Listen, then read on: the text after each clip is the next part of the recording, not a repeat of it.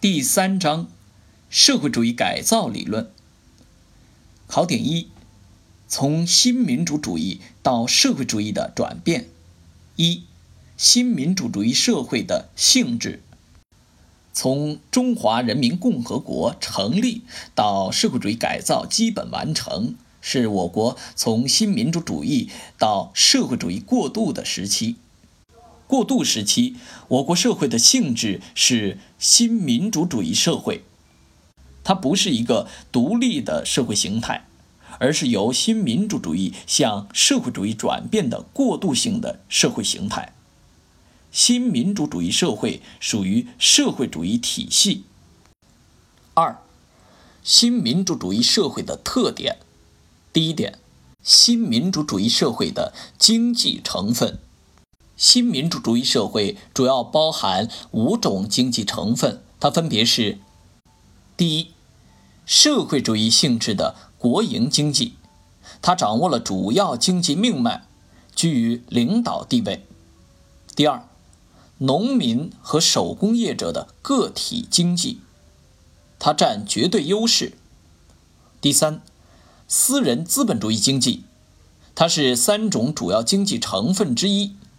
第四，半社会主义性质的合作社经济，它是个体经济向社会主义集体经济过渡的形式。第五，国家资本主义经济，它是私人资本主义经济向社会主义国营经济过渡的形式。前三者是主要成分，后两种是过渡形式。第二点。新民主主义社会的阶级构成，即工人阶级、农民阶级和其他小资产阶级、民族资产阶级。由于农民和手工业的个体经济并不代表一种独立的发展方向。因此，三种基本的经济成分及与之相关联的三种基本的阶级力量之间的矛盾，就集中表现为资本主义和社会主义两条道路、资产阶级和工人阶级两个阶级的矛盾。第三点，主要矛盾。随着土地改革的基本完成，工人阶级和资产阶级的矛盾逐步成为国内的主要矛盾。三，党在过渡时期的总路线及其特点。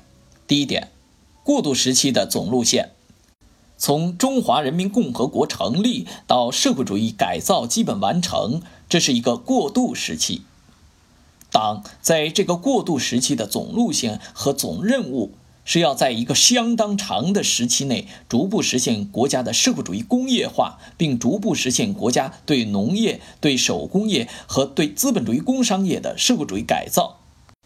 党在过渡时期的总路线的主要内容被概括为“一化三改”。一化即社会主义工业化，与三改即对个体农业、手工业和资本主义工商业的社会主义改造相互联系。一化是主体，三改是两翼。第二点特点：过渡时期总路线是一条社会主义建设和社会主义改造同时并举的路线。同时并举的原因在于，社会主义工业化不能离开对个体经济和资本主义经济的改造而孤立地进行，体现了社会主义工业化和社会主义改造的紧密结合。体现了解放生产力和发展生产力、变革生产关系与发展生产力的有机统一。拓展与点拨：新民主主义社会与社会主义初级阶段都存在着多种经济成分，不同之处在于，新民主主义社会的经济成分中，国营经济虽然掌握了主要经济命脉，居于领导地位。但是在国民经济中占绝对优势的是个体经济，而在社会主义初级阶段，公有制是主体。